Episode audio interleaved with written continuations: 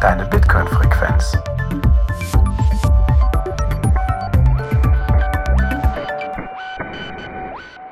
Herzlich willkommen bei Node-Signal, deine Bitcoin-Frequenz. Heute mal wieder eine etwas technischere Episode und deswegen habe ich auf der Host-Seite den lieben Antimus dabei. Hallo Antimus. Guten Morgen. Ja, moin moin. Genau, und wir haben heute zwei Gäste, zwei neue Nodes bei uns im Netzwerk. Das ist einmal der Jonas. Hallo Jonas. Hallo zusammen. Und der Peter. Hi. Hallo. Grüßt euch. Vielleicht für die, die euch noch nicht wirklich kennen. Jonas, vielleicht magst du mal kurz von dir erzählen, so wer du bist. Vielleicht, also ganz kurz, einen kurzen Abriss, woher man dich vielleicht kennen könnte und was du so im Bitcoin-Space machst. Ja, sehr gerne. Also ich bin seit 2015 bei Blockstream und ähm, dort mittlerweile in der Forschungsgruppe und wir kümmern uns dort um kryptografische äh, Aspekte von Bitcoin. Das ist einerseits Forschung, akademische Forschung. Was kann man da sagen neu machen an Signaturverfahren oder auch an äh, Verschlüsselung zwischen den Nodes. Und andererseits machen wir auch viel Implementierung. Also wir machen auch Implementierung der Kryptoverfahren zum Beispiel für äh, Bitcoin Core. Das ist mein Dayjob und in meiner Freizeit habe ich dieses Projekt Nix Bitcoin gegründet. Genau, das wird das Thema sein, aber bevor wir in das Thema wirklich einsteigen, Peter. Ja, also meine Reise in Bitcoin liegt jetzt auch schon oder hat auch schon vor einigen Jahren angefangen. Angefangen hat das Ganze mit, ich habe in einer Firma gearbeitet, die Spiele auf Lightning entwickelt hat oder Lightning als Zahlungssystem für Spiele genutzt hat ähm, versucht hat, innovative Techniken irgendwie auszunutzen, die es vorher nicht, nicht möglich waren mit einem Zahlungssystem, das so schnell und so direkt funktionieren kann. Und dann hat sich das irgendwie weiterentwickelt und seit anderthalb Jahren bin ich Teil des Core Lightning Teams bei Blockstream und arbeite da überwiegend an äh, Greenlight, wo wir versuchen, Usern und App-Developern die Möglichkeit zu bieten, einfach Nodes online halten zu können oder wo wir die Infrastruktur stellen und die Developer müssen sich dann um nicht mehr viel kümmern. Zu Greenlight haben wir auch eine Folge mit Christian Decker ähm, mal aufgenommen. Das ist schon etwa ein Jahr her. Wir packen euch mal die Show in die Show Notes. Dann könnt ihr da gerne noch mal reinhören, wenn ihr wissen wollt, was Greenlight ist. Ich habe was Wichtiges vergessen. Und Antimus, dein Einstieg. Hast du die Blockzeit für uns? Jawohl, dann machen wir. Das ist die 801242. Cool, sehr schön. Das könnt ihr bestätigen. Ja, ja, das passt. Also, wir sprechen heute mit Jonas und Peter über nix Bitcoin. Genau. Vielleicht der Einstieg äh, oder der Anlass dafür war, dass im Oktober, Anfang Oktober, eine Konferenz in Berlin stattfinden wird. Jonas, vielleicht kannst du mal kurz erzählen, was ist das für eine Konferenz und worum geht's da eigentlich? Die Konferenz ist in der Reihe BTC++. Das ist eine technische Serie von Konferenzen, die über oder in der ganzen Welt organisiert wird. Und ähm, im Oktober ist sie, wie gesagt, in Berlin und dabei ist dann der Fokus auf Nix.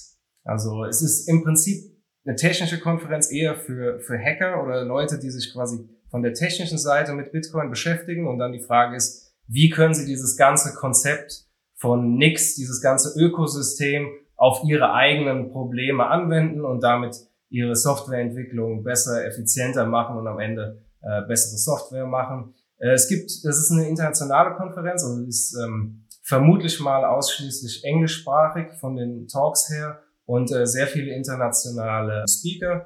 Also ich denke mal, das wird sicher eine, eine spannende Veranstaltung. Das letzte, was ich gehört habe, ist, dass mit ungefähr 200 Leuten geplant wird. Das ist auch nicht ganz so klein.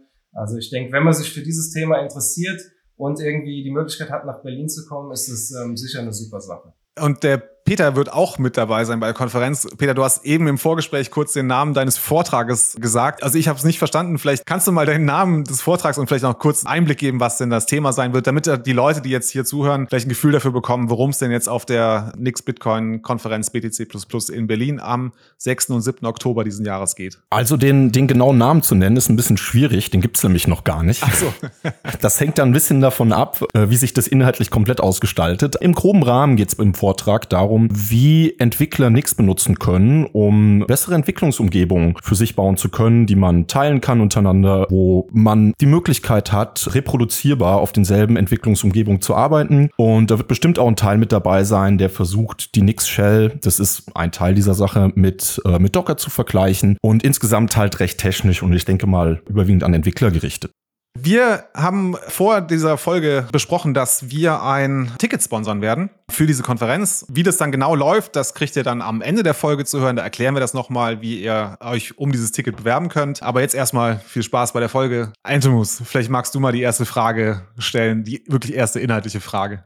Sehr gerne. Also ihr habt ja jetzt auch schon in der Beschreibung für die Konferenz einige Teaser wir auch schon fallen lassen, worum es bei Nix geht. Das ist ja an sich ein ganzes Ökosystem und mehrere einzelne Komponenten, die da zusammenkommen und das kann auf den ersten Blick erstmal etwas verwirrend vielleicht sein. Da wäre es vielleicht ganz gut, um das Gespräch jetzt so ein bisschen einzuleiten, woraus setzt sich so das Nix-Ökosystem zusammen? Also wir haben ja da Nix OS und Nix Bitcoin, dann haben wir die Shell, wie gerade schon besprochen. Wie kommen die alle zusammen und wie kann man das so verstehen? Ja, also wie, wie du schon richtig bemerkt hast oder erwähnt hast, das Nix-Ökosystem ist natürlich, besteht aus verschiedenen Komponenten. Ich denke, die Grundidee hinter all den Komponenten ist, und ich hoffe, Jonas korrigiert mich, falls ich hier, falls ich hier was Falsches sage, ist mit Sicherheit die Idee der Reproduzierbarkeit. Im Kern der Sache steht, dass wir auf der einen Seite reproduzierbare Abhängigkeiten haben, wenn wir Pakete bauen. Dafür wäre zum Beispiel dann der Nix-Paket Paketmanager zuständig. Und auf der anderen Seite gibt es das Betriebssystem NixOS, das deklarativ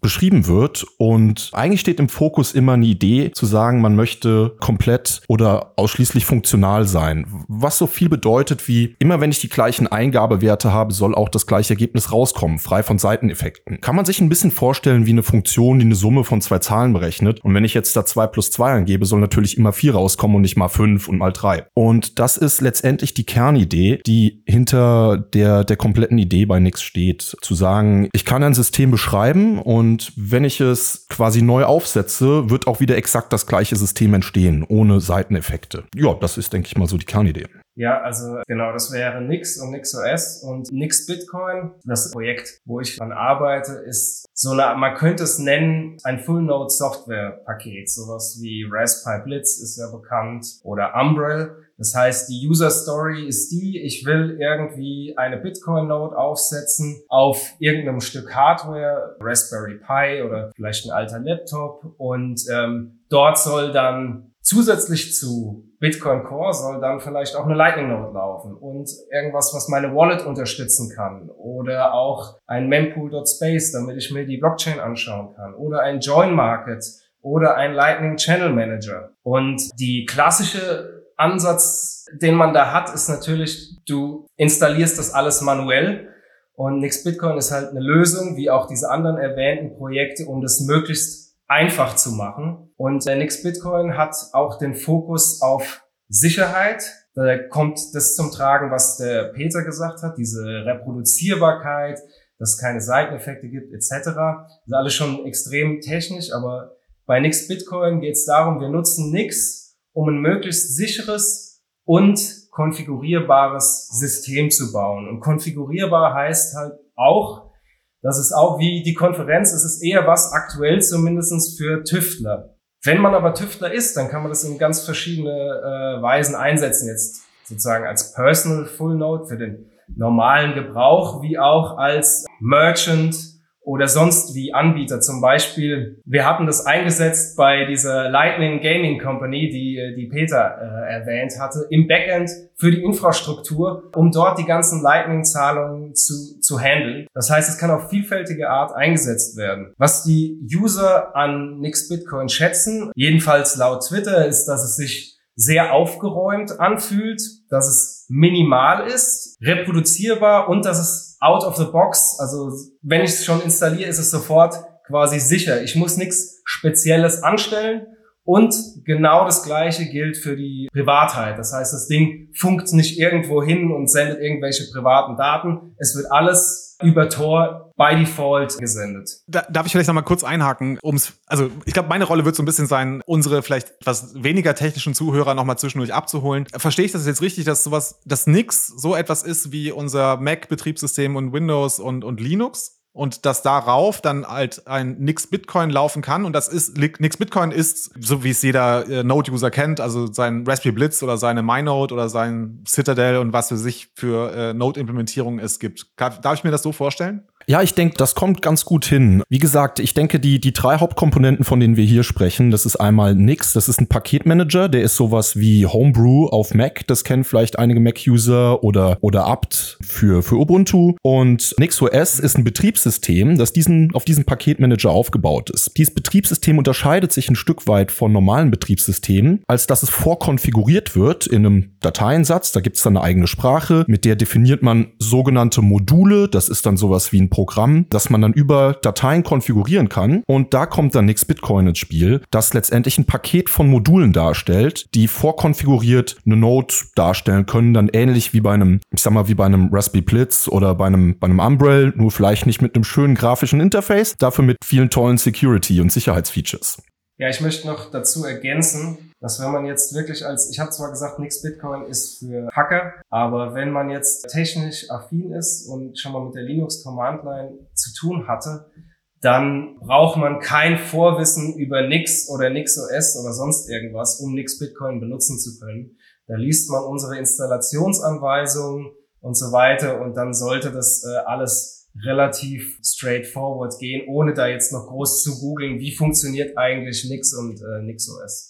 Ich glaube, die Frage, die sich anschließt, ist, also können wir versuchen, mal so ein Problemverständnis zu schaffen. Ne? Also es muss ja einen Grund geben, warum ihr jetzt an Nix Bitcoin arbeitet und auch dafür eintretet, dass man auch als Bitcoin-User mit einem gewissen technischen Grundverständnis sich da auch daran wagen sollte. Könnt ihr vielleicht nochmal, ohne jetzt irgendwie, ich will jetzt kein Blame-Game treiben, also jetzt nicht schlecht über andere Projekte reden, sondern einfach sagen, was sind so die Herausforderungen bei anderen Projekten, die Nix vielleicht ganz gut angehen kann oder wo Nix einfach eine elegantere, einfachere, vielleicht sogar bessere Lösung darstellt? Da würde ich sagen, das sind zwei Aspekte. Der erste wäre, also das ist der Hauptaspekt erstmal für mich, ist diese ganze Sache, wenn wir ein sicheres System bauen wollen, dann müssen wir in dieses System viele verschiedene Regeln einbauen.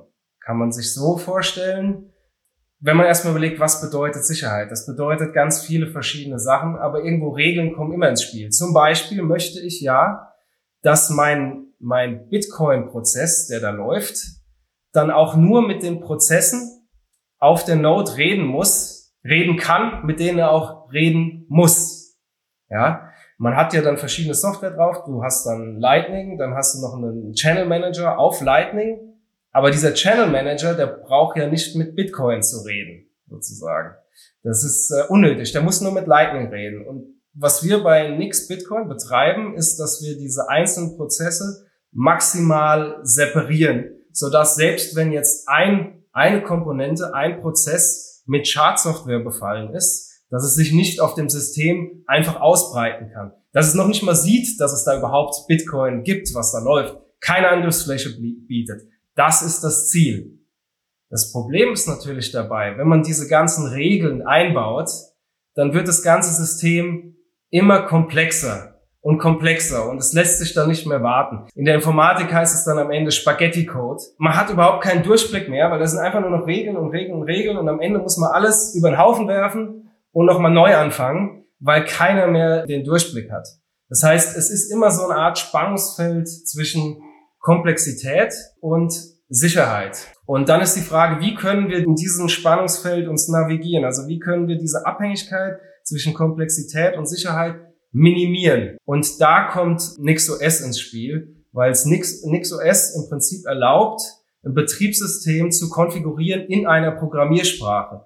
Also im Prinzip, es läuft so, ich schreibe eine Art Programm, ich schreibe Source Code, Quellcode und anstatt dass das in ein Programm kompiliert wird, wird es in ein komplettes Betriebssystem mit Software, also einer gesamten Full Node kompiliert. Und dadurch, dass ich eine Programmiersprache benutzen kann, um dieses System zu definieren, habe ich gewisse, was man in der Informatik Abstraktion nennt. Ich habe die Möglichkeit, Module zu schreiben. Das hatte Peter auch schon mal erwähnt. Das heißt, ich baue spezielle Module, die einen einzigen Job haben, die eine genaue, definierte Schnittstelle haben.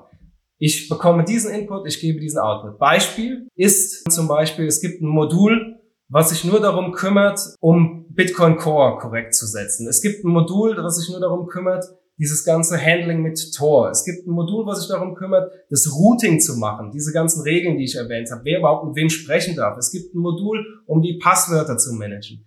Dadurch, dass das alles separiert werden kann, dadurch, dass wir eine Programmiersprache nutzen können, um diese Abstraktion zu erreichen, können wir diese ganze Komplexität überhaupt in, unter unsere Kontrolle kriegen. Deswegen würde ich sagen, ein Vorteil ist, dass wir quasi mit relativ wenig Manpower in unserer Freizeit dieses Projekt immer weiter entwickeln können und dort Verbesserungen hinzufügen und auch konkurrenzfähig, würde ich sagen, zumindestens für den spezifischen Anwendungsfall eines Tüftlers, der gerne eine sichere und konfigurierbare Node haben will, dass wir mit denen konkurrenzfähig sind, mit denen, die vielleicht mehr Manpower haben dafür. Und nur äh, für die, wenn, wenn man sich jetzt überlegt, man möchte so eine Node aufsetzen, klingt das jetzt im ersten Moment so, als müsste man jetzt die ganze Node irgendwie programmieren und da einen ganzen äh, Code erstmal schreiben. Da gehe ich davon aus, dass es dann eben so einen Standard gibt, den man direkt so kompilieren kann, dass man ein fertiges Be Betriebssystem hat mit Nix Bitcoin. Aber jeder, der da zusätzliche Funktionen haben möchte oder da Änderungen machen möchte, kann dieses vorab tun.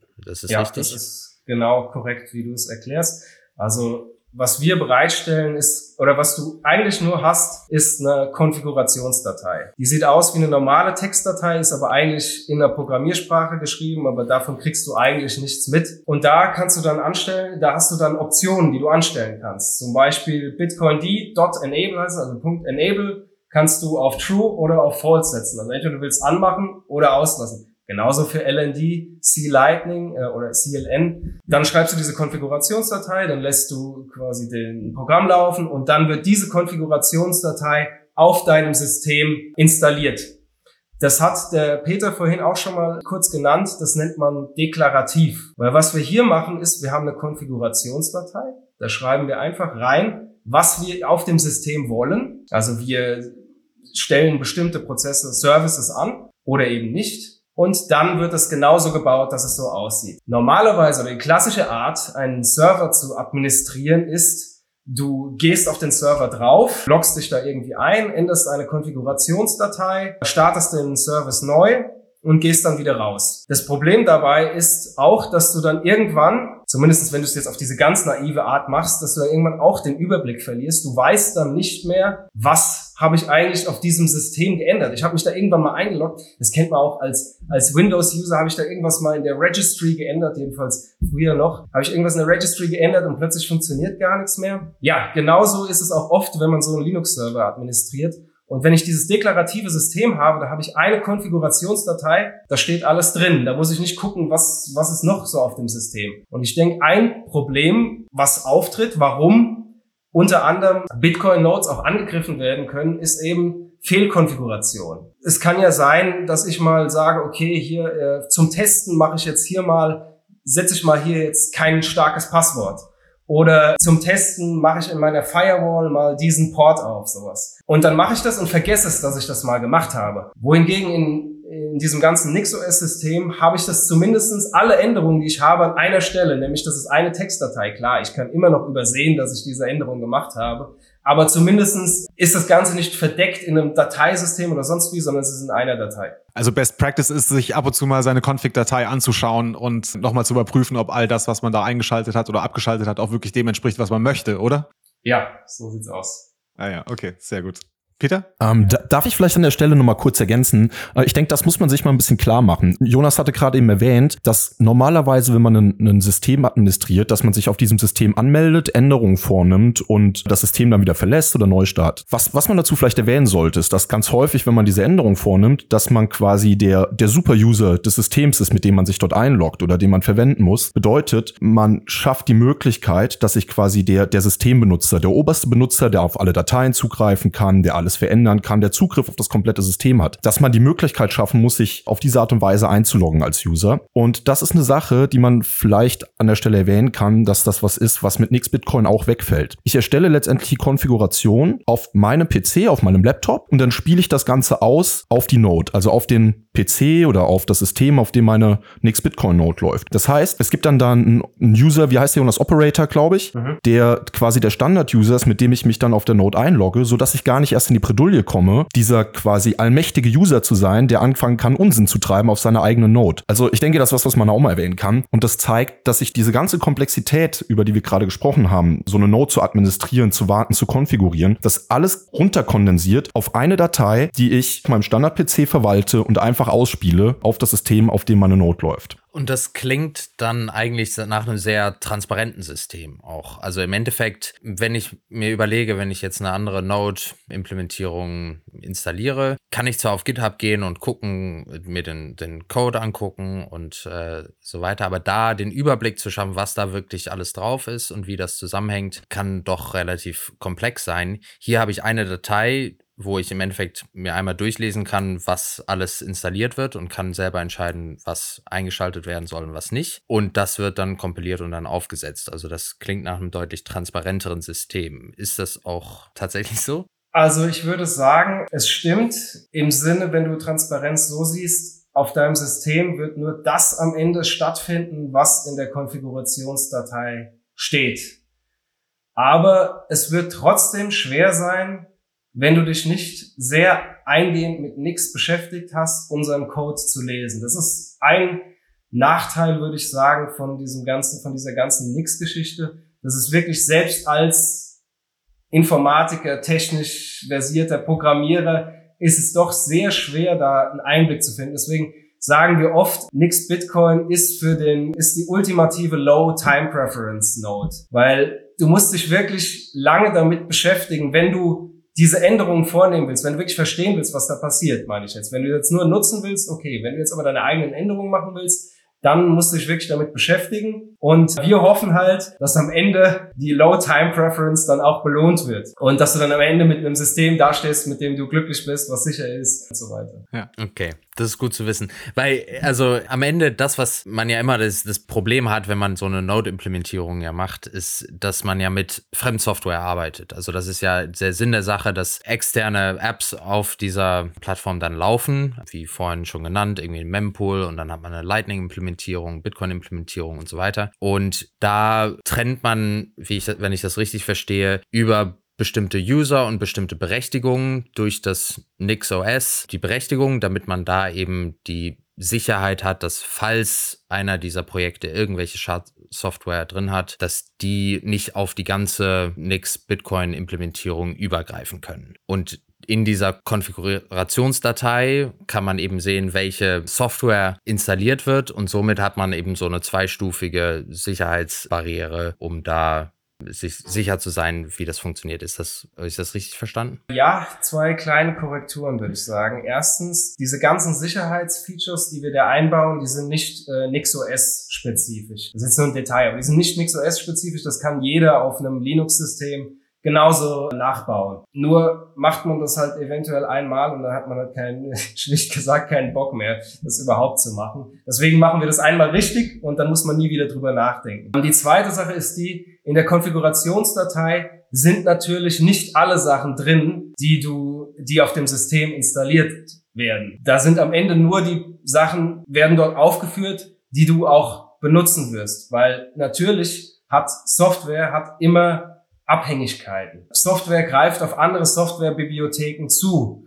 Oder ähm, du hast, willst auch so grundlegende Linux-Software willst du ja auch haben, dass du gewissermaßen dein System auch nutzen kannst, den, die, die Ausgabe richtig auslesen, formatieren kannst, solche Dinge. Das heißt, auf dem System wird schon sehr viel drauf sein, was du nicht siehst. Aber jetzt kommen wir zu diesem ganzen Aspekt der Reproduzierbarkeit, was der zweite Faktor ist, warum Nix OS für Nix Bitcoin so einen besonderen Vorteil bringt. Und ähm, diese Reproduzierbarkeit bedeutet, dass auf meiner Nix Bitcoin Node, auf Peters Nix Bitcoin Node, auf allen Nix Bitcoin Nodes mit derselben Version auch genau die gleiche Software läuft. Also sie wurde von genau denselben Abhängigkeiten genauso erzeugt. Da wurde nichts geändert und das kann man dadurch sehen, dass das gesamte System, also alle Pakete, alle Abhängigkeiten sind zusammengefasst in einem Hash der hasht quasi das gesamte System, alles, was jetzt nicht dein Wallet ist oder so, das ist natürlich unterschiedlich bei allen, Äh, haben ja unterschiedliche Public und Private Keys etc. Aber alles, was so an Software läuft, wird zusammengefasst in einem Hash. Das ist bei allen Nix Bitcoin Benutzern genau der gleiche. Und äh, diese Reproduzierbarkeit bedeutet eben, dass wir auch immer genau wissen, was läuft jetzt auf dem System. Also wenn irgendwas schief läuft, dann weiß ich genau, okay, das war jetzt diese Abhängigkeit. Dann kann ich das zumindestens mir anschauen, warum ist das passiert. Und es macht es auch schwerer, irgendwie Schadsoftware einzuschleusen, weil wir immer genau wissen, was wir benutzen. Man kann nicht einfach ungefragt irgendwelche Software ändern, also irgendwie ein Developer von irgendeiner Abhängigkeit macht irgendwie eine neue Software, dann kann die nicht automatisch auf die Nix Bitcoin Nodes kommen. Natürlich, sie kann später auch noch kommen, weil nicht jeder äh, wird natürlich oder auch wir nicht können nicht alle Abhängigkeiten die ganze Zeit prüfen, den gesamten Code durchlesen. Aber zumindestens haben wir alle das gleiche System, was dazu auch führt, dass Updates besser funktionieren. Also normalerweise laufen die einfach durch, wenn ich jetzt mein Nix Bitcoin System update. Und wenn es auf meiner Maschine läuft, läuft es normalerweise bei allen anderen auch. Und der zweite Faktor, der in dieses ganze Reproduzierbarkeit kommt, ist auch so die, diese, diese Idee oder diese Frage, wir haben quelloffene Software, Bitcoin Core. Aber wenn ich jetzt normalerweise Software installiere, dann ist die schon gebaut. Das ist schon ein Programm. Wie kann ich jetzt wissen, dass die Software die dieselbe ist, die auch wirklich diesem Quellcode entspricht. Also hat es jemand wirklich ordnungsgemäß genauso gebaut oder hat da jemand irgendwas eingepflanzt? Das kann ich diesem Programm am Ende nicht ansehen. Das ist ein großes Problem. Ähm, das heißt, was man eigentlich will, ist dass, was normalerweise nicht der Fall ist, ist, dass wenn ich jetzt, ich kompiliere, ich nehme jetzt Software, Bitcoin Core, kennen wir ja alle, Software ist, ist online, benutze ich und baue das jetzt, baue mir ein Bitcoin Core Programm. Peter macht jetzt das Gleiche. Aber normalerweise ist es so, die Programme sind jetzt, die gebauten Programme sind jetzt nicht genau dieselben. Das liegt einfach daran, da sind irgendwelche Zeitstempel drin und irgendwelche Sachen, die sind halt bei uns unterschiedlich einfach. Normalerweise. Wenn wir das Ganze jetzt auf Nix Bitcoin machen, äh, in NixOS machen, ist die Chance groß, dass wenn wir jetzt ein Paket bauen aus der, aus dem Quellcode, dass auch das Programm am Ende genau das gleiche ist. Das heißt, selbst ich kann jetzt meine Programme vom Quellcode bauen und kann dann gegenchecken, ist das wirklich dasselbe, was bei den anderen Usern auch läuft, die ja nur normalerweise die schon gebaute Software bekommen. Und ich denke, das ist ein großer Vorteil. Zum Beispiel in Bitcoin Core, äh, da gibt es diesen speziellen Prozess mit, mit Geeks, heißt dieses System, ist nicht nix, ist so ein bisschen Konkurrenz im Bereich Paketmanager, aber nicht im Bereich Betriebssystem. Und ähm, die machen das genauso. Das heißt, wenn ich jetzt bei bitcoincore.org mir Bitcoin Core runterlade, dann wurde das von verschiedenen Leuten gebaut. Genau das gleiche Softwarepaket am Ende ist rausgekommen und die haben es alle signiert. Also vielleicht nochmal für mich als Anfänger. Also meine Vorstellung ist jetzt im Moment, dass ich jetzt zum Beispiel zum Peter gehen könnte und sagte, Peter, schick mir mal bitte deine Nix Bitcoin Config-Datei, weil ich möchte das bei mir genauso nachbauen. Dann schickt der Peter mir diese Config-Datei, ich kopiere mir das quasi in meine Config und dann macht nix Bitcoin, das, also dass das Setup genauso ist? Ist es so die, also da, kann ich das mir so nur naiv, wie ich es gerade beschrieben habe, vorstellen? Also zu einem Teil ja. Ähm, du, okay. du wirst die dieselbe, wenn du dieselbe Konfigurationsdatei benutzt, wirst du dann zum selben Ergebnis bekommen oder zum vermutlich selben Ergebnis, wenn du gleichzeitig auch dieselbe Version von Nix Bitcoin benutzt. Also ich denke, das, das sollte man auch sagen. Die Konfigurationsdatei ist der eine Teil. Der andere Teil ist, dass eine spezifische Nix Bitcoin Version festlegt, in welcher Version die Dependencies vorhanden sind, also die Abhängigkeiten, die Programme Programme vorhanden sind. Und das ist, genau, das ist letztendlich der andere Teil, der dann passen muss. Dann ist die Chance aber groß, dass wir am Ende exakt die gleiche Software laufen haben. Genau, zu der Reproduzierbarkeit. Man kennt das ja von eben, wie du gerade schon erklärt hast, bei anderen Softwarepaketen, dass man da eben diese Re reproducible Builds hat. Und hier ist es dann so, dass man sich einmal auf Nix Bitcoin oder eben dann auf Nix in diesem Fall verlässt und sich da einmal verifizieren muss, dass das die korrekte Software ist und dann durch das Kompilieren der einzelnen oder das Installieren der einzelnen Packages wird es dann wieder reproduzierbar aufgebaut und verifiziert, dass das die korrekten sind. Das heißt, im Endeffekt habe ich das reduziert, dass ich nicht mit jedem, bei jedem Package gucken muss, dass es reproduzierbar ist, sondern ich muss, oder verifizieren, dass es korrekt ist, sondern muss das nur einmal machen und dann beim Aufsetzen wird das verifiziert bei allen installierten Packages. Also ich denke, dieses ganze Konzept Reproduzierbarkeit, da muss man zwischen zwei verschiedenen Sachen unterscheiden. Einerseits die, wie es normalerweise im Bitcoin-Space angewandt wird, das ist Wenn ich dieselbe, denselben Quellcode kompiliere, dann kommt am Ende dasselbe Programm raus. Das ist die eine Sache, die stärkere sozusagen Definition von dem Begriff Reproduzierbarkeit. Die schwächere ist die, ist die normalerweise in dem ganzen Nix-Umfeld genannt wird. Da geht's nur um die, die Inputs dieses gesamten NixOS-Bauprozess. Das heißt, wenn ich denselben Quellcode habe, dann wird es mit denselben Compilern gebaut, also müsste logisch das gleiche rauskommen, was sich genau logisch gleich verhält, aber vielleicht ist das Binary, also dieses Programm, was am Ende rauskommt, ein bisschen anders. Mein Nix Bitcoin Node zum Beispiel ist so eingestellt, das kann man einstellen in unserem äh, Installationsguide, kann man sich das so einstellen, wie man möchte. Normalerweise NixOS funktioniert wie jedes andere Betriebssystem. Wenn du äh, Bitcoin Core installieren willst, dann downloadet es aus von irgendeinem Server, der von der NixOS Organisation betrieben wird, einfach das äh, Bitcoin Core Programm. Und ja, das hat denselben Hash dann wie, oder zumindestens man traut, dass die, dass es genau richtig gebaut wurde. Aber was man einstellen kann, ist, ich möchte dieses nicht nutzen. Ich möchte alles, ich möchte mein gesamtes äh, NixOS-System von Quellcode bauen. So habe ich mein System eingestellt. Es funktioniert manchmal nicht, weil dann irgendwelche Abhängigkeiten fehlen, wie auch immer. Meistens funktioniert's. Das heißt, ich habe dann wirklich ein System, was komplett von Quellcode bis zum Ende durchgebaut ist. Da kann keiner dazwischen funken, kein Server, der mir irgendeine Schad-Software anbietet. Und ich denke, das ist wirklich auch ein interessantes Modell, wie man so eine Full Node äh, laufen lassen kann. Das dauert dann quasi auf meiner Node zumindest einen Tag, bis dieses, ungefähr einen Tag, bis dann dieses Update komplett durch ist, bis dann alles durchgebaut ist. Kommt natürlich darauf an, wie schnell das System ist. Äh, Peter hat am ganz am Anfang ein Stichwort genannt, das fand ich ganz interessant, nochmal dieses, ich glaube, du hast gesagt, Fokus auf Funktionalität. Jonas, vielleicht kannst du, magst du nochmal erklären, ich habe bei Peter jetzt mitgenommen, also ich erwarte, dass überall, wenn ich dieselben Argumente einsetze, auch dasselbe Ergebnis rauskommt. Also das Beispiel, ne, ich habe da eine Gleichung, 2 plus 2 soll immer 4 rauskommen, nicht was anderes. Jonas, kannst du vielleicht nochmal ein bisschen umschreiben, was äh, damit gemeint ist mit diesem ja, funktionalen in, in Nix Bitcoin?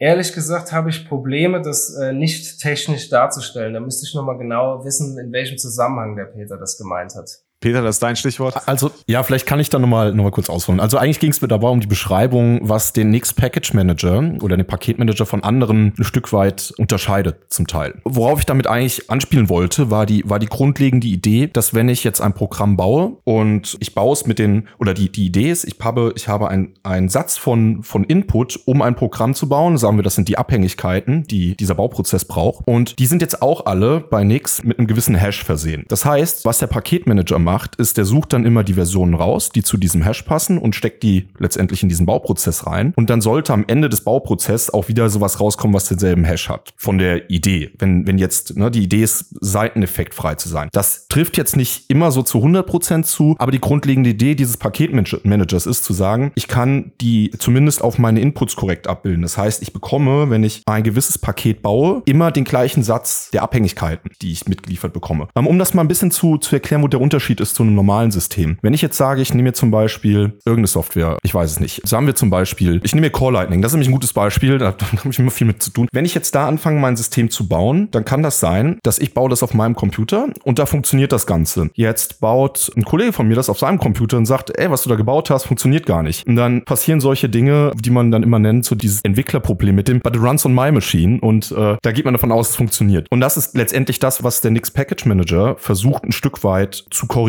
Das kann passieren, dass wenn ich das jetzt bei mir gebaut habe und das funktioniert korrekt und jemand anders baut das, dass er leicht andere Abhängigkeiten hat, weil das auf seinem Betriebssystem eine andere Version läuft von irgendeiner Softwarebibliothek und so weiter. Genau, und das wird letztendlich versucht, da zu korrigieren. Das war eigentlich das, was mit diesem, ich glaube, was im Nix Package Manager mit diesem funktionalen Ansatz letztendlich gemeint ist. Also Jonas, du kannst es auch gerne mal versuchen, ein bisschen technischer zu erklären. Wir probieren es einfach mal, mal schauen, was die Zuhörer mitnehmen. Nee, ich glaube, der, der Peter hat es schon, äh, schon gut erklärt. Dazu kann man noch ah, ja, sagen, super. dass äh, das wird aber schon sehr technisch, dass halt Nix eben Nix, wir haben gesagt, Nix ist ein Paketmanager, NixOS ist das Operating System, NixOS Betriebssystem, aber Nix ist auch eine Programmiersprache quasi, um die Konfigurationsdateien und so weiter zu schreiben.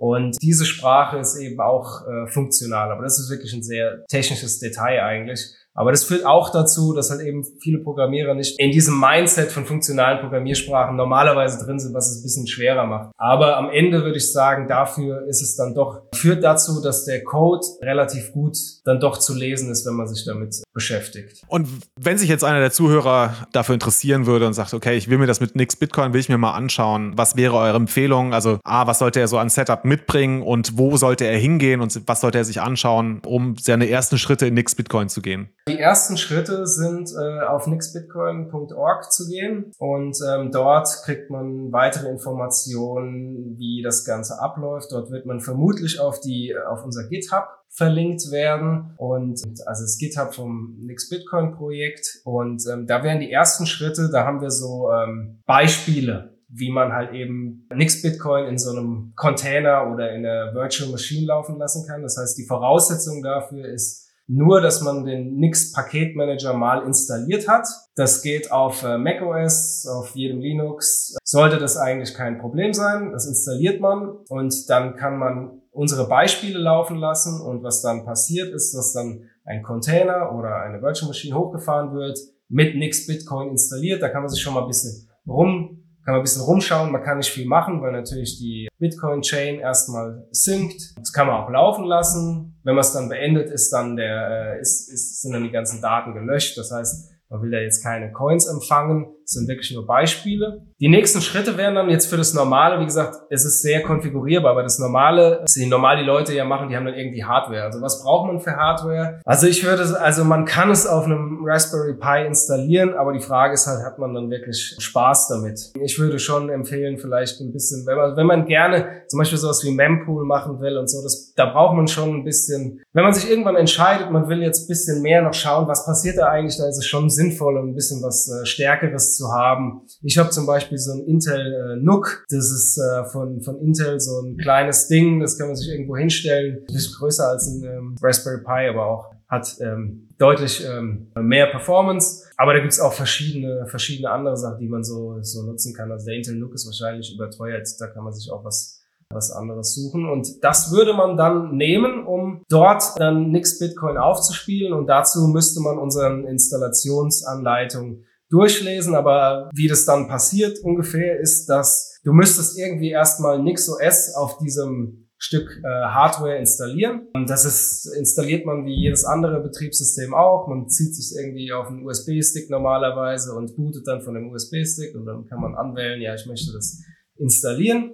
Dann hat man es installiert und äh, dann kann man, also zumindest in so einem Modell, wie wir uns das, äh, wie wir das meistens machen, auf seinem äh, Personal Computer, Laptop, wie auch immer, auf dem Linux oder macOS läuft, kann man dann sozusagen das Nix Bitcoin installieren. Also man arbeitet immer auf seinem Personal Computer, wo man die Konfigurationsdatei ändert und diese Konfigurationsdatei, wenn man das richtige Programm ausführt, wird dann halt eben auf der Nix Bitcoin Node installiert. Das heißt, man muss nie irgendwie manuell sich dort einloggen oder sowas, um Änderungen durchzuführen. Und dann schaut man sich halt auch unsere Docs an bezüglich welche Services man dann alle anschalten kann, was es so für Konfigurationsmöglichkeiten gibt. Es gibt dann nochmal extra Sicherheitsfeatures, die wiederum andere Sachen möglicherweise äh, komplizierter machen. Ja, ich habe schon ein paar Sachen aufgelistet, die wir haben. Sind natürlich auch immer daran interessiert, äh, neue Sachen hinzuzufügen, woran die User interessiert sind. Da schauen wir natürlich immer nach, nach Feedback. Was gibt's denn so Neues, was die, was die User gerne, gerne nutzen würden? Und ja, wenn ich da zum Thema Hardware nochmal was sagen darf, was sich, glaube ich, sehr, sehr gut eignet, sind, sind alte Laptops, falls irgendeiner noch einen rumliegen hat. Wenn man einen alten Laptop mit einem guten Temperaturmanagement hat, ich spreche da so zum Beispiel ein ThinkPad oder sowas, das eignet sich hervorragend. Und es gibt, ab und an, es gibt so Webseiten, da kann man so alte Konsolen-PCs, die werden dann bei Behörden ausgemustert oder so, die kann man kaufen, die eignen sich auch hervorragend. Und ich habe immer so ein bisschen die Hoffnung, ich habe so ein Ding hier stehen, dass es vielleicht immer mal bei der BaFin stand oder so. Und jetzt äh, läuft da eine Bitcoin-Note drauf. Besser noch aus dem EZB-Turm vielleicht noch ein. Oder von dort, ja. Ja, schön. Ja, sehr gut.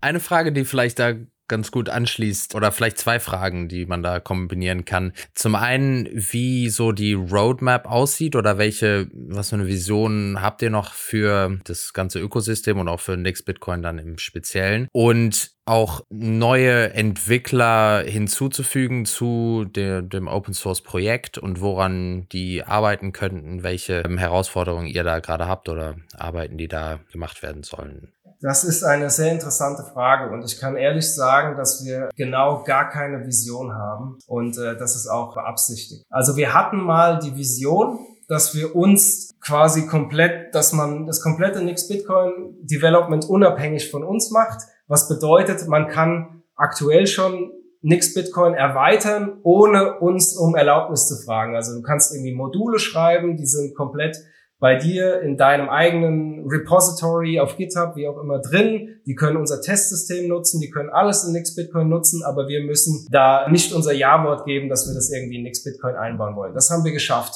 Jetzt ist die Frage, was ist jetzt unsere Vision? So wie wir es aktuell betreiben, ist es einfach, wir machen das, worauf wir Lust haben. Und das ist unsere Stärke. Also wenn normalerweise mache ich die Sachen, die ich auch auf meiner eigenen Note haben will. Und äh, das baue ich dann ein. Und wenn jemand kommt und sagt, hier, ich will auch aber dieses Feature und mir persönlich ist es aber egal, dieses Feature, dann äh, muss er sozusagen die Verantwortung dann auch haben, in Zukunft dieses Modul, was er hinzufügen will, dann auch selber zu maintainen, das heißt weiterzuentwickeln und mit neuen Software-Updates zu versorgen. Das heißt, unsere wie wir es aktuell entwickeln, ist einfach, wir machen das, worauf wir Lust haben. Und wir haben kein großes Ziel. Wir schauen, was gibt's und das machen wir. Und das ist, glaube ich, ein ganz gutes Modell, um halt auch sowas überhaupt in der Freizeit machen zu können, weil sonst ist es auch einfach viel zu anstrengend, weil wir haben schon ein Großteil unserer Arbeit besteht auch einfach darin, irgendwelche Bugfixes zu machen für User, weil davon kriegen wir relativ viele, dass halt irgendwas, sie wollen wissen, wie konfiguriere ich XY,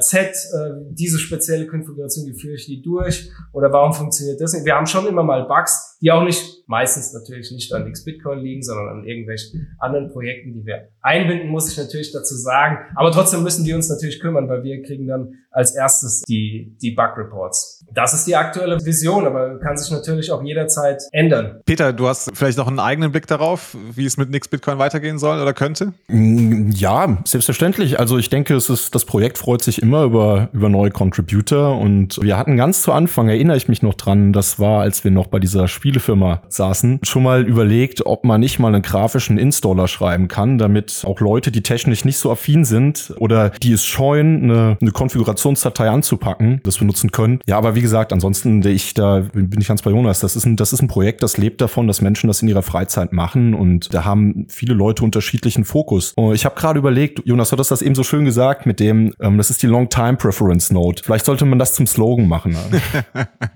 Ja, ich versuche es auf jeden Fall immer zu, zu wiederholen. Aber das mit dem mit der grafischen Benutzeroberfläche ist ein guter Punkt. Das kommt immer mal wieder auf. Warum macht ihr es nicht und so weiter? Ja, weil, wie gesagt, wir brauchen es nicht, also wir Entwickler. Wir finden es gut, auch dass, nicht. Wir, dass wir eine Konfigurationsdatei haben. Warum soll, also eine grafische ja. Nutzeroberfläche kann das nicht besser machen, meiner Meinung nach. Das heißt, wenn das jemand, nix Bitcoin ist ja komplett konfigurierbar und es ist auch erweiterbar, wie ich gerade erwähnt habe. Das heißt, es kann jederzeit, kann sich jemand finden, äh, um eine grafische Benutzeroberfläche zu bauen und von mir aus auch verkaufen. Also die Lizenz ist ja, äh, MIT ist frei. Ja. Das hört sich für mich so ein bisschen danach an, als könnte jetzt ein Entwickler kommen und seine Vision von Nix Bitcoin selber verwirklichen. Also komm und verwirkliche deine Vision von Nix Bitcoin. So sieht's aus. Freie Software, Open Source. Also wir würden aber jetzt auch mal unabhängig davon von einer neuen Vision, wir würden uns auch freuen, wenn einfach Entwickler kommen würden, die sich wirklich darum kümmern, auch Module hinzuzufügen äh, für jetzt bestimmte Softwarepakete und wie gesagt, sich dann auch selbst darum kümmern, dass es auch in Zukunft weiterläuft. Da ist es gerade bisschen dünn, das heißt, da würden wir uns freuen, wenn da mhm. definitiv äh, Leute Lust dazu haben. Kann auch sein, manchmal gibt es auch Leute, die, die machen in ihrer äh, in ihrem Dayjob, schreiben die ein Wallet oder sowas und die könnten natürlich auch dann ihren eigenen Wallet hinzufügen. Da hätten sie eine zusätzliche Distributionsplattform für ihre eigene Software. Mhm. Ich hatte noch eine Anschlussfrage, die ist mir jetzt aber gerade durchgerutscht. Äh, lass uns doch einfach, wir reden noch mal ein bisschen über die Konferenz. Ihr beide seid auch auf der Konferenz anzutreffen, ist das richtig? Kommt ihr nach Berlin? Jawohl. Genau. Ja, sehr schön. Das heißt also, wenn ihr Interesse habt, euch mit Nix Bitcoin mal ein bisschen mehr auseinanderzusetzen, ist die Konferenz auf jeden Fall der richtige Ort. Und ich glaube, auch Jonas und Peter sind die richtigen Ansprechpartner. Weil, wenn ich es richtig verstanden habe, sind da ja noch einige mehr auf dieser Konferenz, die gute Ansprechpartner sind. Vielleicht können wir noch so ein bisschen teasern. Wisst ihr, wer sonst noch kommt? Also für mich natürlich äh, sind da viele Highlights drin. Ich weiß nicht, ob die Leute jetzt so bekannt sind. Also der Pavel Stick, der ist zum Beispiel äh, ein, ein Bitcoin-Urgestein, der hat Tresor mitgegründet und so. Der ist auch ganz großer äh, Nix-User.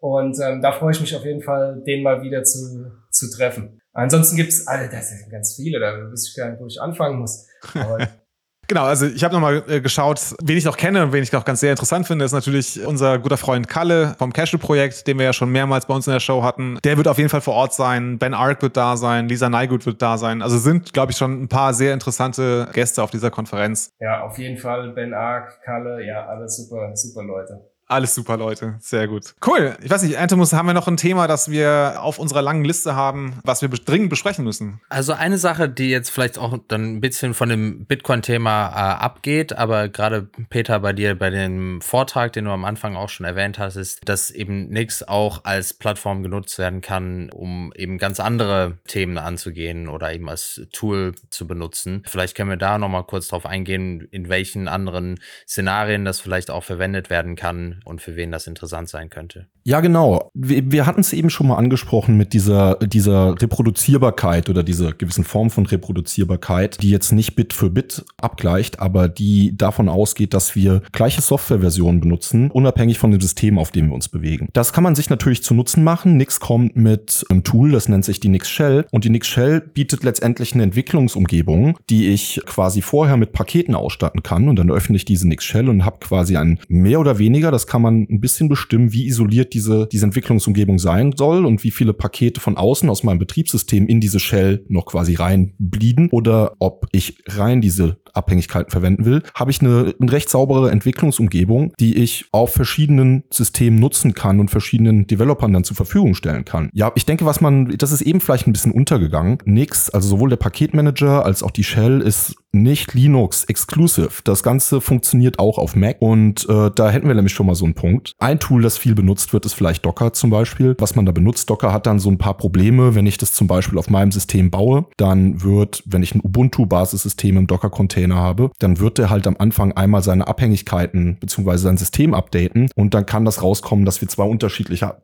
Systeme in unserem Docker-Container haben, weil wir sie bei uns lokal gebaut haben.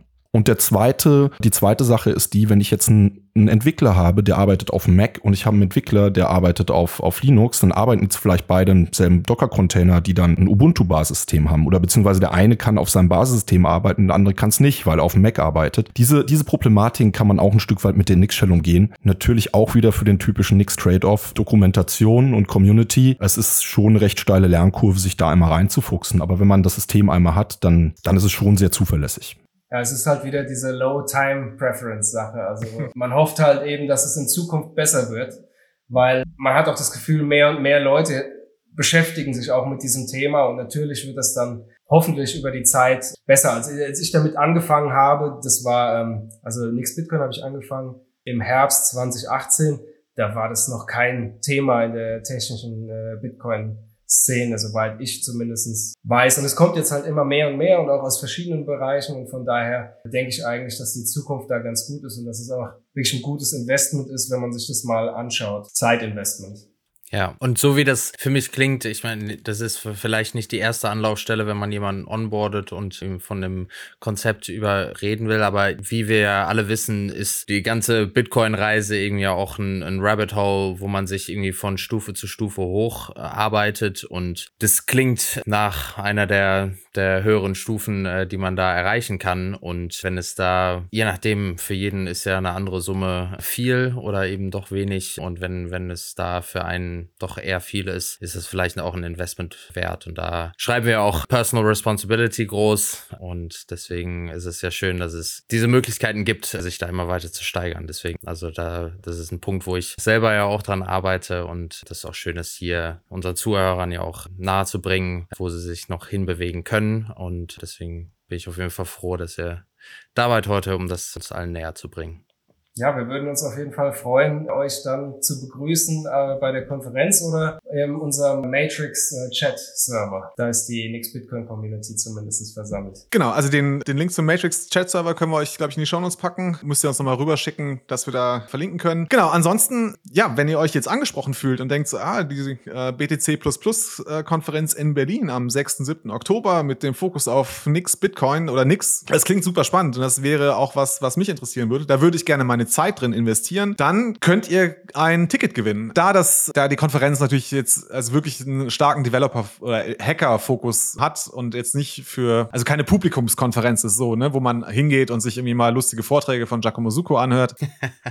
genau, also haben wir gedacht, es wäre vielleicht besser, wenn ihr, liebe Zuhörer, uns kurz schreibt, warum ihr an der äh, BTC Konferenz in Berlin teilnehmen solltet. Und dann losen wir unter den ganzen Einsendungen einen Gewinner aus. Es gibt das Ticket und wir haben es einen kleinen Reisekostenzuschuss genannt. Also es wird sicherlich nicht reichen, um eure Anfahrt und eure, vielleicht auch eure Hotelübernachtung äh, zu bezahlen, aber für ein nettes Abendessen und zwei, drei Bierchen sollte es locker reichen. Genau, also schreibt uns gerne an. Das heißt, auf Twitter, auf Nostra, kommt in unsere Telegram-Gruppe und sagt, ey, ich würde gerne zu dieser Konferenz kommen. Ansonsten, Jonas, Peter, von euch noch etwas, was ihr dringend loswerden wollt? Haben wir irgendwas komplett ausgelassen?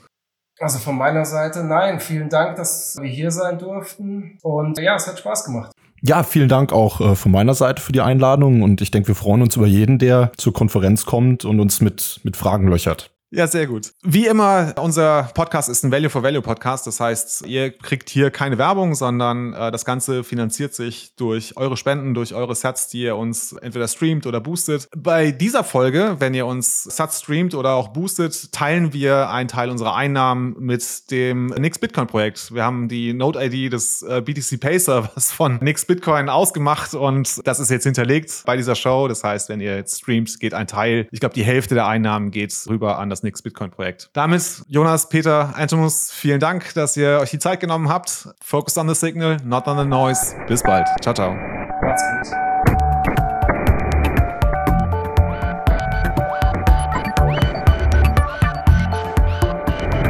Notsignal. Focus on the signal, not on the noise.